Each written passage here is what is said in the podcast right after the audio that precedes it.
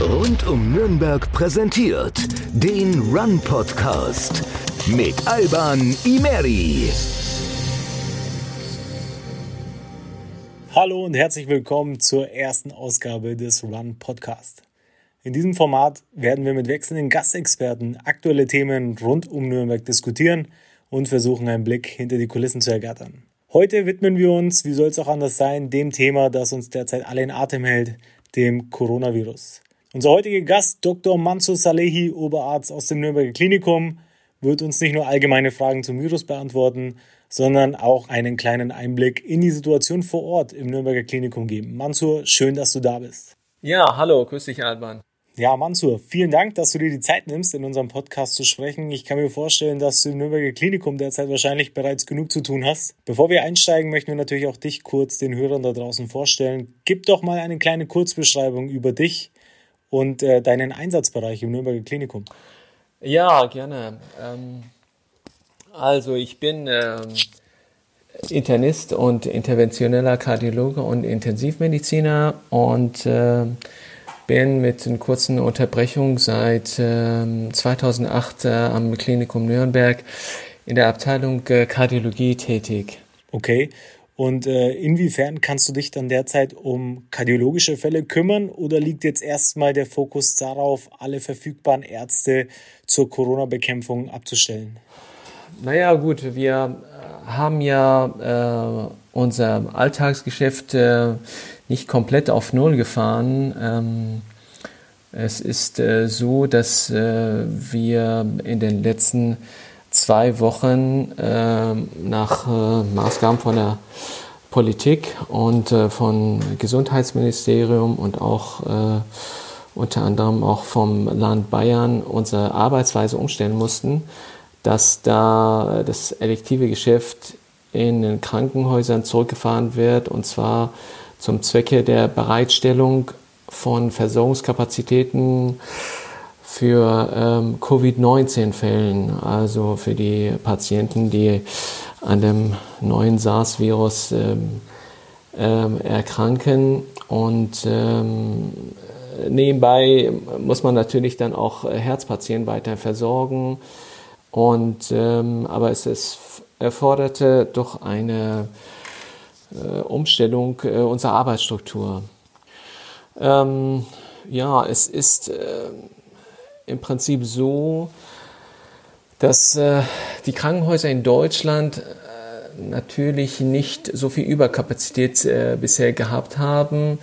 Die aktuelle Politik der letzten Jahre hat zunehmend dazu geführt, dass die Krankenhäuser ihre Bettenzahlen reduzieren mussten und äh, im Prinzip äh, effektiver ähm, sich dann ähm, in ihrer Arbeitsweise, Patientenversorgung und äh, Struktur ähm, ändern mussten.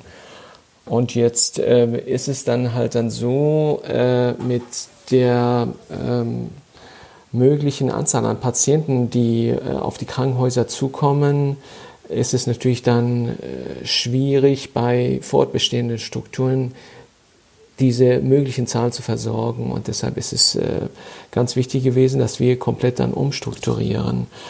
Ähm, sowohl was die Untersuchung anbetraf, als auch die Strukturen der Stationen und ähm, ebenfalls ähm, die ähm, ja, Triagierung der Patienten, die sich dann im Krankenhaus vorstellen. Also man muss gleich, ähm, ich nenne es mal an der Pforte, unterscheiden zwischen den Patienten, die unbedingt äh, aufgenommen werden müssen und die Patienten, die ja äh, zu Hause auch mit dem äh, Betreuung des Hausarztes erstmal noch versorgt sind. Mhm. Nach welchen Kriterien wird das dann entschieden? Ähm, ist es bestimmt auch aus emotionaler Sicht schwierig, äh, da zu unterscheiden, wen behandelt man, wen behandelt man nicht? Ja, das ist äh, schwierig. Das sind ähm, einerseits medizinische Aspekte, die da eine Rolle spielen, ähm, wie stabil so ein Patient ist, ähm, ob äh, er äh, Probleme hat mit seinem Blutdruck, mit seiner Herzfrequenz, mit seiner Atemfrequenz. Ähm, hat er sehr hohes Fieber oder nicht? Hat er einfach leichte grippale Symptome? Ähm, das zum einen. Zum anderen ist es wichtig zu wissen, natürlich, wie alt der Patient ist. Je älter, desto problematischer ist dann die Versorgung zu Hause. Auch der Sozial-Background ist dann wichtig. Kommt der Patient vielleicht aus dem, ähm, einem Pflegeheim oder ist er vielleicht allein lebend und auch eine, ein relevanter Teil der äh, Bevölkerung äh, über 80 lebt dann auch allein zu Hause oder zusammen mit äh, Ehepartner. Und äh, das kann unter Umständen äh, sehr grenzwertig sein, wenn äh, der Patient zum Beispiel allein ist oder wenn die Partnerin nicht in der Lage ist, äh, diesen Patienten zu versorgen und zu pflegen. Das äh, spielt dann, natürlich dann hat dann ebenfalls eine Rolle. Das berücksichtigen wir mit. Lass uns doch auch aus medizinischer Sicht ein Stück weit tiefer in die ganze Corona-Thematik einsteigen. Vielleicht kannst du erstmal aus deiner Sicht eine kurze Einführung geben. Was macht den Coronavirus so besonders und inwieweit unterscheidet er sich jetzt von dem herkömmlichen Grippevirus? Ja, also Viren, Viren sind ja äh, eigentlich keine eigenständigen äh, Lebewesen wie die Bakterien. Die brauchen praktisch ein Wirt, eine Wirtszelle, äh, damit äh, sie sich dann vermehren können. Und äh, sie haben im Allgemeinen eine ähm, genetische Information in einem, sag ich mal, Kernanteil und ganz grob gesagt eine, eine Hülle mit verschiedenen Molekülen, Proteinen, die ein Andocken an ähm, lebende Zellen ermöglichen. Das kann man so ganz grob sagen. Coronaviren sind äh, äh auch äh, so aufgebaut und ähm, besitzen ähm, eine Fetthülle äh, und äh, innen drin das äh, genetische Material. Und man muss sagen, dass die Coronaviren ähm, da zu dieser Gruppe gehören viele Viren, die äh, hauptsächlich ähm, tierpathogen sind. Aber aus dieser äh, Gruppe äh, stechen dann äh, drei ähm, Sorten hervor und äh, ich glaube, viele Zuhörer können sich ähm, an äh, die SARS-Pandemie von 2002, 2003 in Südostasien vielleicht noch erinnern. Ähm, diese Erkrankung äh, hatte auch mehrere hundert Tote äh, mit sich gebracht, ähm, aber war letzten Endes äh, schon äh, leichter zu kontrollieren. Und ähm, es gab dann ein Jahr später einen MERS-Coronavirus, das äh, MERS steht für Middle East Respiratory Syndrome, also ähm, das Atemwegssyndrom äh, im Mittleren Osten. Und ähm, das hat auch äh, da im arabischen Halbinsel zu einer Epidemie geführt.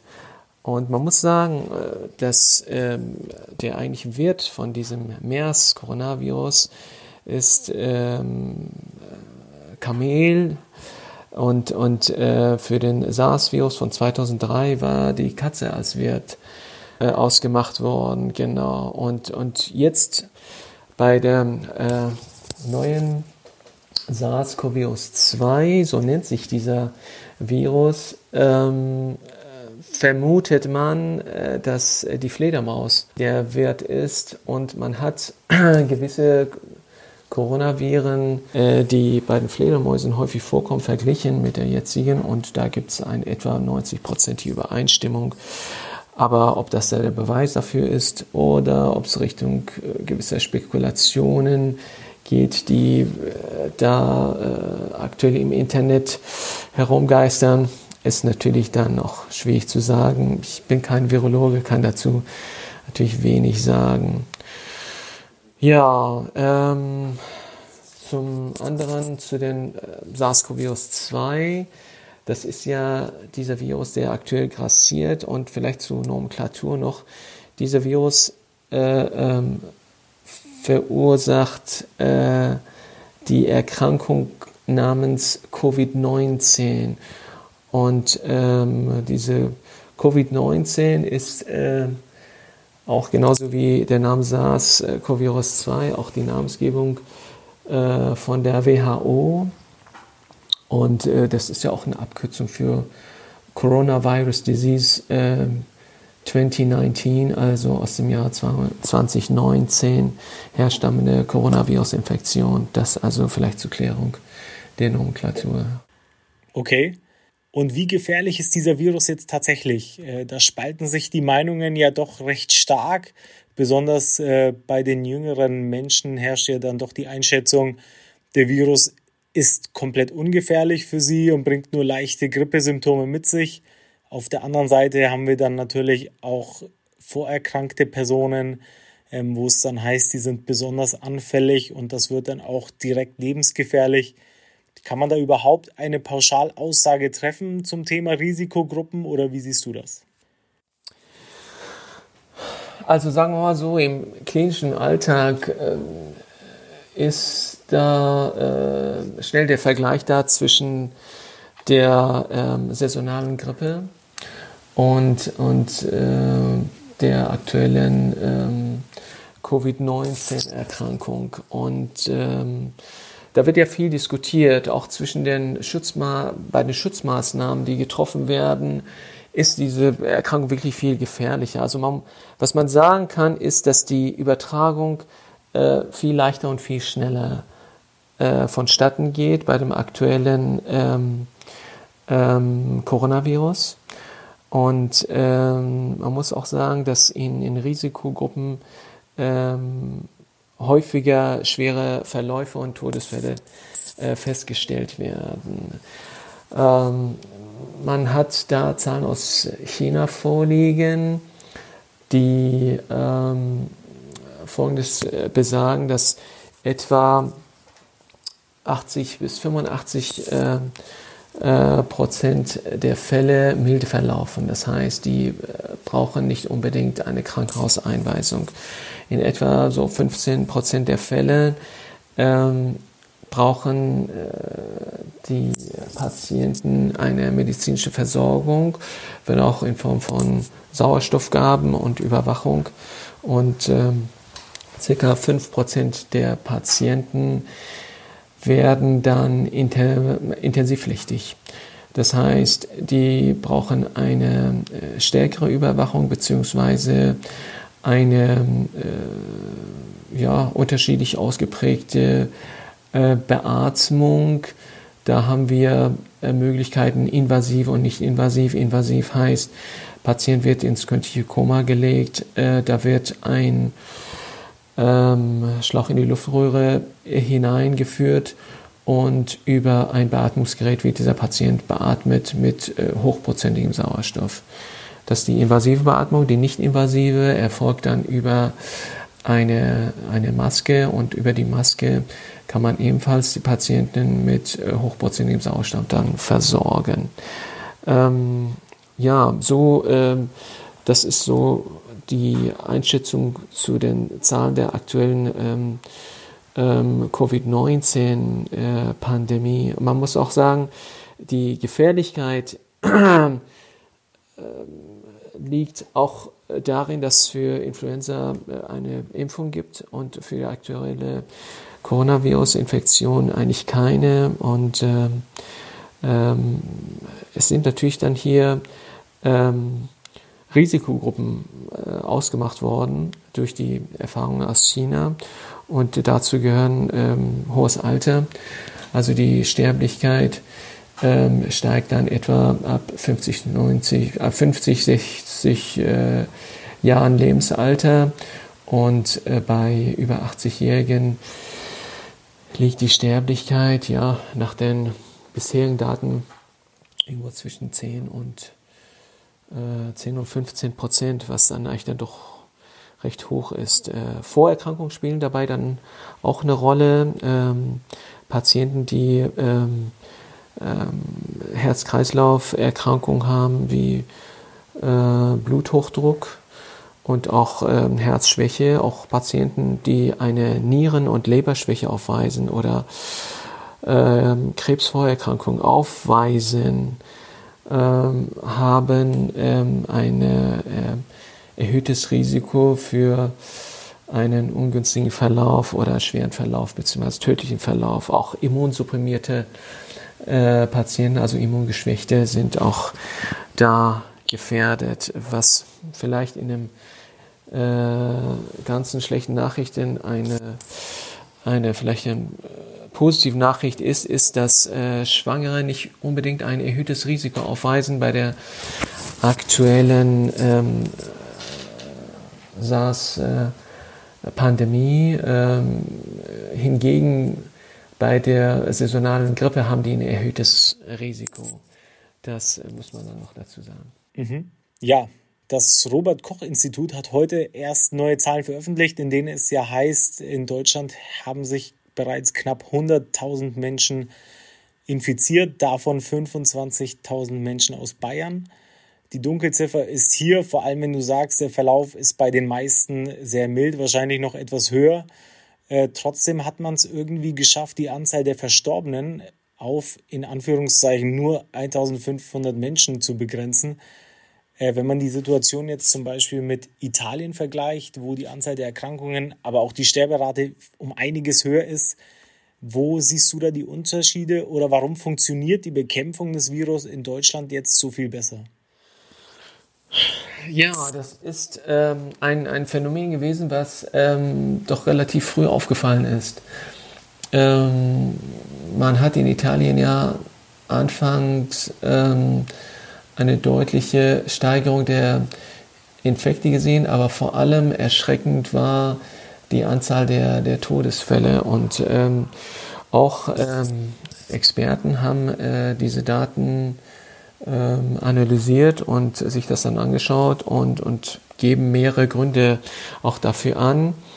Ähm, zum einen ähm, ist es natürlich äh, schwierig, bei so einer Pandemie, die sich so schnell ausbreitet, von äh, einer Sterblichkeit äh, zu reden.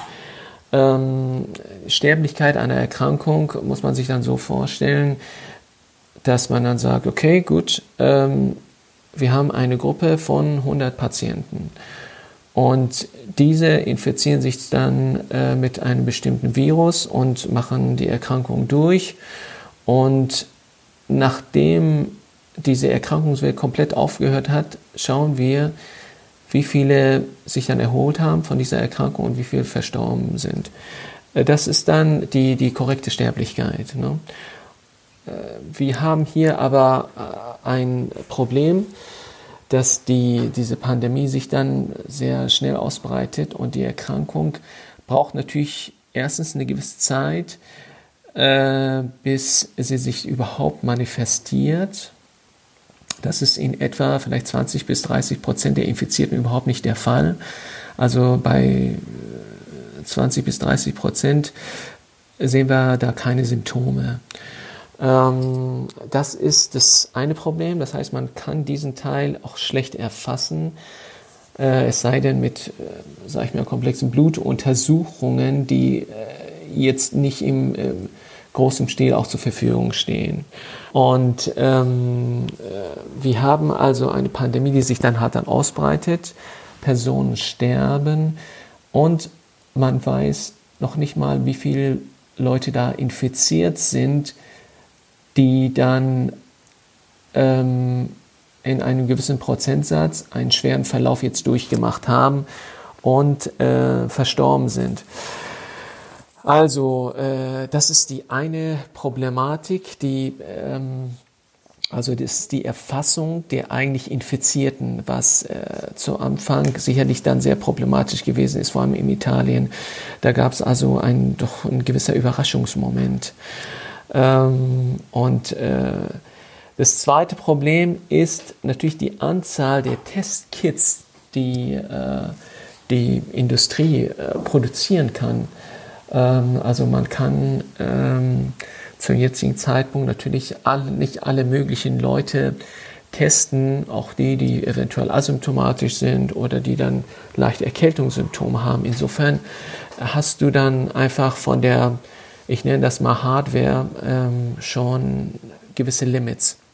Die Labor, äh, die Laboratorien können natürlich dann auch nur eine begrenzte Zahl äh, an Untersuchungen dann pro Tag und pro Woche durchführen. In Deutschland bewegt sich das dann ungefähr ja, also zwischen 350 bis 500.000, je nachdem, welche Bereiche man dann äh, noch zusammenzählt.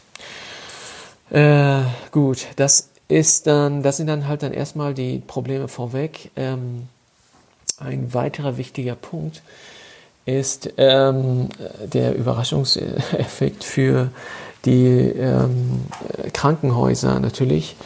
Äh, die haben natürlich ähm, keine Zeit gehabt, ihre Kapazitäten deutlich äh, zu steigern. Also die Krankenhäuser haben begrenzte Anzahl von Betten und natürlich begrenzte Anzahl von Beatmungsgeräten. Und wenn ähm, mehr schwer kranke Patienten in dieses Krankenhaus dann reinkommen und man sie dann nicht adäquat versorgen kann, da sterben natürlich dann äh, mehr Patienten, als wenn die dann versorgt werden können. Und diese Situation, muss man sagen, ist in Italien leider auch eingetreten.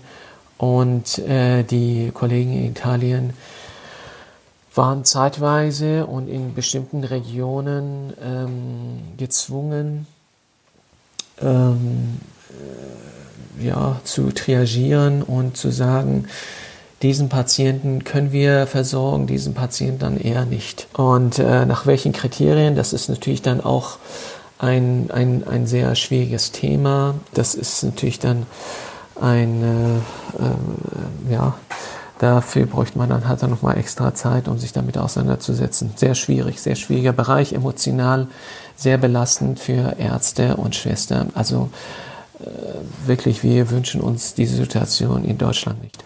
Mhm. Wenn wir schon beim Thema emotionale Belastung sind, Mansur, ist es natürlich super interessant, dass wir jetzt jemanden haben, der uns auch einen Einblick geben kann, wie die derzeitige Lage im Nürnberger Klinikum ist. Wie ist da deine Einschätzung? Wie ist die Stimmung vor Ort? Ja, ähm, die Stimmung unter den Kollegen, äh, muss man sagen, ist, ist nicht schlecht. Natürlich ähm,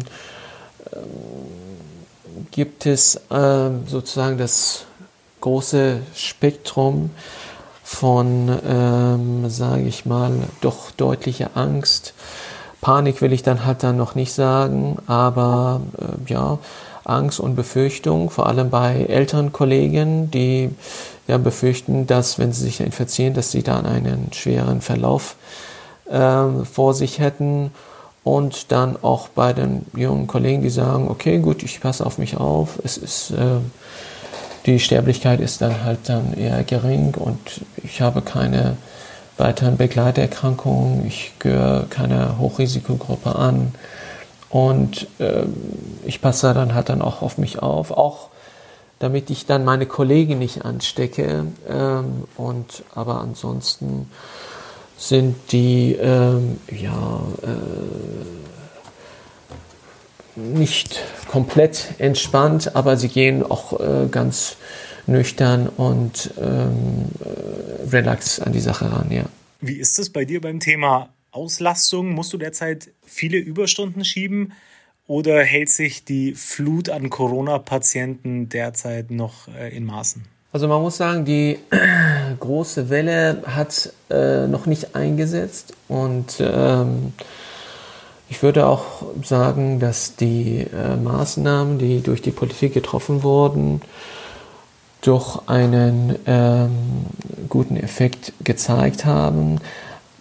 Man muss aber auch bedenken, dass ähm, die Erkrankung sich auch innerhalb Deutschlands ähm, regional äh, unterschiedlich präsentiert. Ähm, es gibt Regionen, wo die äh, Prävalenz der Erkrankung doch äh, gering ist und es gibt dann auch äh, richtige Hotspots äh, in Deutschland und äh, Ähm, man muss sagen, auch Bayern ähm, ist natürlich innerhalb Deutschland auch ähm, ordentlich betroffen. Und äh, aber innerhalb äh, Bayerns ist äh, ja die Region um München äh, viel viel stärker äh, betroffen als äh, zum Beispiel Mittelfranken.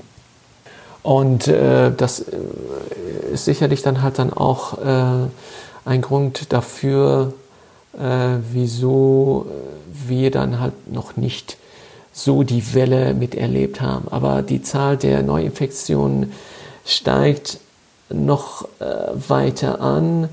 Natürlich nicht mit der Geschwindigkeit wie vor drei Wochen. Ähm, Gott sei Dank muss man sagen.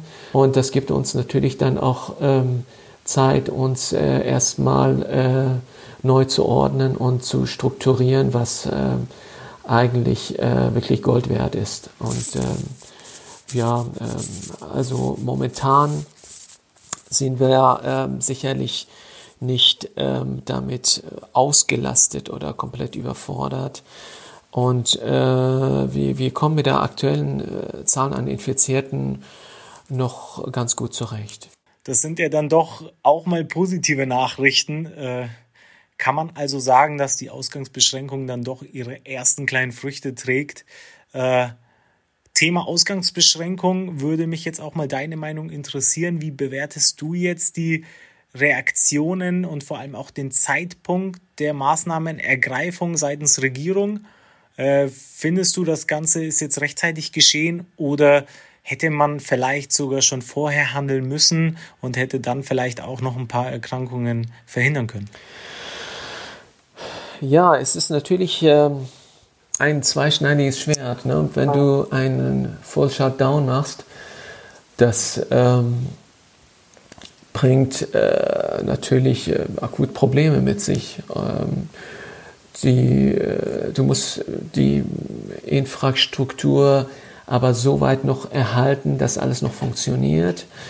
Ähm, und äh, es gibt ja gewisse Berufsgruppen, und dazu gehören äh, ja eigentlich nicht nur äh, sozusagen medizinisches äh, Personal, sondern auch, äh, sag ich mal, Leute, die dann äh, im Supermarkt arbeiten, bei der Lieferung von Lebensmitteln, äh, bei den Stadtwerken, Müllabfuhr. Das muss ja eigentlich dann auch funktionieren und dann auch sonst die medizinische Versorgung musste dann halt dann sonst schon einigermaßen funktionieren. Also man kann nicht ähm, komplett alles stilllegen. Geldverkehr, Bankwesen und dergleichen, das sind dann halt dann auch wirklich ähm, sehr essentielle Strukturen. Äh, das muss dann halt dann noch laufen. Und ähm, solche Maßnahmen kann man natürlich nicht äh, beliebig oft wiederholen und äh, beliebig lang durchhalten. Und du musst dann in so einer Situation den Zeitpunkt erwischen, wo du dann sagst, okay, jetzt können wir ähm, mit diesen Maßnahmen die Ausweitung der Infektion eindämmen. Und ich weiß, dass äh, die Gesellschaft nur für einige Wochen das dann durchhalten kann. Also diese Maßnahmen kann man ja unmöglich für drei, vier, fünf Monate durchhalten. Das ist nicht möglich. Ähm, wir bekommen ja die Diskussion gerade mit, auch in Spanien, in Italien und auch bei uns. Wie lange können wir äh, das dann halt dann durchziehen, diese Maßnahmen? Und es liegt ja im Bereich von ähm, einigen Wochen, ja, mal mehr, mal weniger, ähm, je nach ähm, Schwere der Pandemie äh, und Ausbreitungsgeschwindigkeit. Und äh, man muss sagen, so als rein klinischer Mediziner äh, kann ich das natürlich äh, nicht äh, komplett beurteilen, aber das, was man sieht und was man spürt ähm, und äh, ja, das, äh, die Verbreitung der ähm, Erkrankungen, äh, die Auslastung der Krankenhäuser, der Anfall an Patienten, muss ich sagen, dass äh, der Zeitpunkt sicherlich dann nicht unpassend war, wie lange man das dann durchstehen kann und muss. Da äh, müssen sich dann Epidemiologen, Infektiologen, Virologen äh, dazu äußern. Aber äh, im, ja, äh, so im Ganzen würde ich sagen, der Zeitpunkt äh, war richtig. Und man muss auch sagen, das ist auch eine Problematik gewesen, die sehr akut hochkam. Also ich kann mich erinnern, es ging dann vor einiger Zeit dann hat er noch darum, ob man äh, das Basketballtraining noch aufrechterhält und andere äh, sportliche Tätigkeiten. Und äh, zu einem Zeitpunkt, wo man aus dem Gesundheitsbereich sich dann dazu geäußert hat, ähm, hat man genau gespürt, dass das Bewusstsein in der Öffentlichkeit noch gar nicht vorhanden war. Also man hat dieses äh, Gespür dann hat dann auch gar nicht äh, gehabt und man war äh, der ganzen Problematik noch äh, ja zu fern, äh, um das dann irgendwie zu beurteilen. Und äh, man muss an dieser Stelle noch sagen, dass man in Deutschland sicherlich von den Erfahrungen aus Italien viel profitiert hat. die Problematik in Italien hat sicherlich die Bevölkerung in Deutschland ähm, auf diese Maßnahmen vorbereitet. Also definitiv, definitiv. Also wenn die Italiener nicht so hart betroffen gewesen wären, äh, dann wäre die Akzeptanz dieser Maßnahmen in Deutschland auch sicherlich dann ganz anders ausgefallen. Mhm. Ja, so ein Worst-Case-Szenario kann dann natürlich auch als Abschreckungsbeispiel dienen.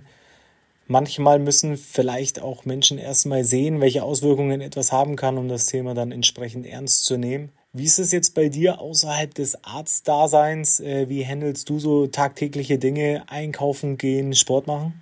Ja, ähm, das ist natürlich ähm, auch für äh, jeden von uns eine Umstellung, ähm, nur mit dem Unterschied, dass ich im Gegensatz zu einigen anderen äh, weiterhin äh, zur Arbeit äh, gehe äh, und ja, gehen muss. Und ähm, ja, im Privaten muss ich sagen, wir äh, haben äh, keine persönlichen Kontakte, zumindest keine nahen persönlichen Kontakte mit dem äh, Freundeskreis und ähm, ich sage mal mit der Nachbarschaft. Ähm, natürlich mit einer gewissen Distanz, ähm, sei es äh, übers Telefon oder äh, Videocall äh, wird man dann äh, ja, sich nach den Freunden und nach der Familie erkundigen. Es ist dann auch äh, ganz wichtig, dass man in Kontakt bleibt miteinander. Das ist äh, vor allem je äh, kleiner der Familienkreis, desto schwieriger wird es, äh, das über länger Zeitraum auch durchzuhalten. Ja, auf die Sachen, auf die man dann zuerst verzichten kann, haben wir natürlich auch zuerst verzichtet und dazu gehört äh, der äh, Mannschaftssport und der Sport für die Kinder. Das ist einfach mal so. Äh, jeder äh, muss äh, hier Opfer bringen und ähm, da fängt es äh, quasi dann, hat dann schon an, was das Einkaufen anbetrifft. Ja, wir gehen selten einkaufen und wenn man einkaufen geht, dann äh, kauft man dann für noch mehrere Tage ein, ähm, damit man dann nicht äh, jeden Tag den Kontakt dann hat dann mit seinen Mitbürgern, seinen Mitmenschen und sie vielleicht dann hat dann auch gefährdet. Aber äh, sag ich mal, Hamsterkäufe und so, das ist, äh, also das denke ich mal, das ist äh, ja falsche, falsche Panik. Aber es ist sicherlich dann nicht schlecht, wenn man dann für äh, mal eine Woche und zehn Tage was zu Hause hat, sollte man dann erkranken, äh, dann äh, ist, es sich, äh, ist es sicherlich dann schwierig in den ersten Tagen sich dann nach draußen zu begeben und nochmal irgendwie Brot und irgendwelche anderen Sachen dann einzukaufen. Es wäre dann halt dann schön, wenn man dann zu Hause mal was hat und sich dann im Wesentlichen auf das Ausruhen konzentriert. Ja, Frau Merkel hat in ihrer ersten offiziellen Ansprache zu dem Ganzen, glaube ich, das Wort Vorratseinkauf benutzt. Äh, das fand ich irgendwie passend. Das trifft es dann auch irgendwie sehr gut. Äh, ich denke persönlich sollte aber auch jedem klar sein, dass es zum Hamstern im großen Stil dann doch keinen Grund gibt. Äh, man merkt ja auch relativ schnell, dass die Supermärkte immer noch weiterhin beliefert werden und gar kein Grund zur Panik besteht. Ja, und das Ende der offiziellen Ausgangsbeschränkung ist ja auch schon bald erreicht äh, mit dem 19. April. Äh, wie siehst du das? Sollte man da deiner Meinung nach schon gewisse Auflagen lockern und versuchen zur Normalität zurückzukehren? Oder ist es generell einfach noch zu früh, um hier eine Aussage treffen zu können? Ja, wie gesagt, also ich bin äh, keine Epidemiologe. Äh, insofern ähm, ist die Einschätzung der Situation und der Maßnahmen, die man lockern kann oder lockern muss, auch schwierig. Da äh, gibt es sicherlich dann viele Überlegungen ähm, und äh, es sind viele Aspekte zu berücksichtigen. Einerseits möchte man, dass die Gesellschaft im Ganzen doch ähm, funktioniert und ähm, äh,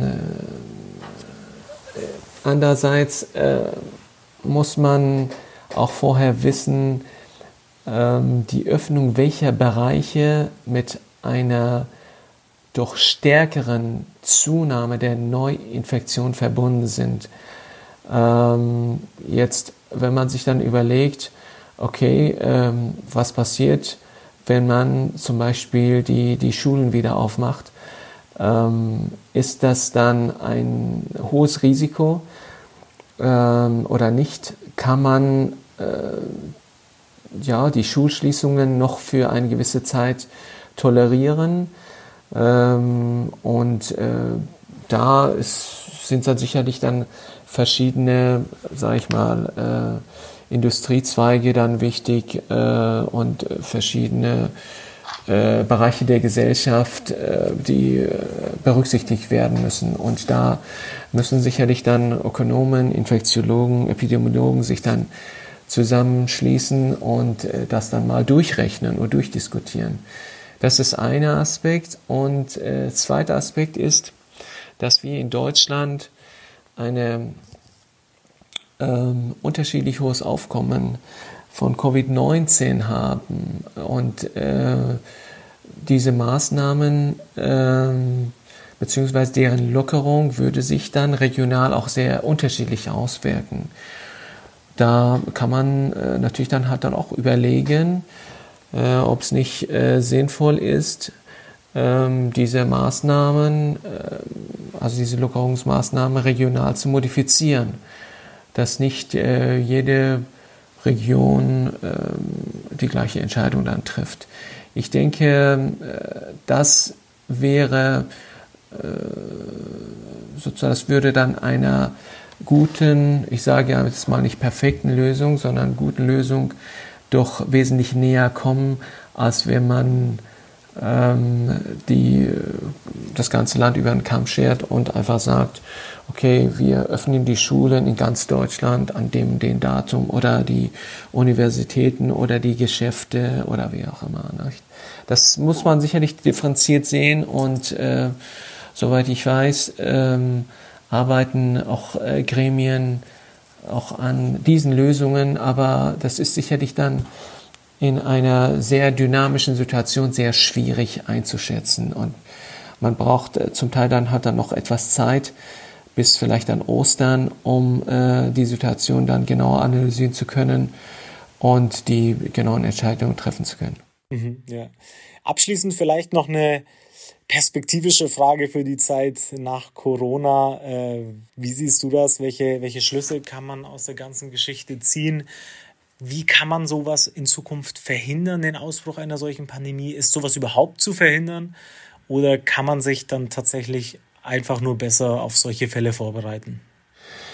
Ja, auch eine sehr schwierige Frage. Ähm, wir müssen erstmal äh, zusehen, dass wir diese Pandemie hinter uns kriegen. Und ähm, wie lange äh, sie dauert, ähm, weiß keiner genau. Äh, das hängt natürlich von verschiedenen Gegebenheiten ab und von verschiedenen Faktoren. Äh, unter anderem, ob es da äh, irgendwo Medikamente gibt, mit denen man die, die Covid-19-Erkrankung vielleicht besser behandeln kann. Ähm, die äh, Impfung lässt, sich, äh, lässt auf sich sicherlich dann schon noch ein paar Monate warten. möglicherweise bis Ende des Jahres, vielleicht dann halt dann auch Spätsommer. Das sind verschiedene Szenarien diskutiert, aber realistischer ist äh, wohl laut Experten eher Ende des Jahres. Aber für die aktuelle Problematik ist das vielleicht dann auch nicht richtig relevant, ob es dann zwei, drei Monate früher oder später ist, sondern ähm, die Katastrophe in verschiedenen Regionen bahnt sich innerhalb der nächsten äh, Wochen an und das muss man hinter uns bringen.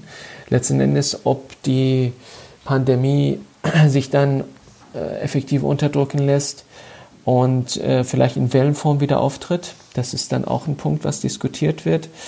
Äh, ob äh, die warme Jahreszeit, also die äh, Sommermonate einen wesentlichen Einfluss darauf haben, äh, wird auch diskutiert. Einige Experten sind der Meinung, das ähm, wird einen Effekt haben, der wäre dann aber nicht so sehr ausgeprägt.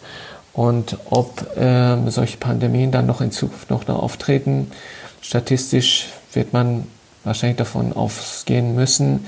Aber wie die Berechnungen, die Einschätzungen dazu sind, äh, entziehen sich meiner Erkenntnis. Da gibt es sicherlich dann andere Fachleute, die da diskutieren können. Ja, das werden wir sehen. Es bleibt auf jeden Fall spannend. Ja, Manzo, mein Lieber, wir sind jetzt ja doch schon bereits 40 Minuten am Quatschen. Äh, ich bedanke mich sehr, sehr herzlich für deine Zeit und natürlich auch für deinen Einsatz im Krankenhaus vor Ort. Ich wünsche dir und deinen Liebsten alles Gute und hoffe, dass wir bald wieder zur Normalität zurückkehren können. Super, ja, vielen Dank äh, an, äh, an dich und an dein Team. Ähm, ich hoffe, dass äh, wir auch die Pandemie dann recht bald unter Kontrolle kriegen und äh, wünsche uns allen beste Gesundheit und äh, dass sich möglichst viele an die Vorgaben halten, äh, damit wir in Krankenhäusern keine großen Probleme kriegen. Mansur, alles Gute. Ja, danke dir auch. Danke.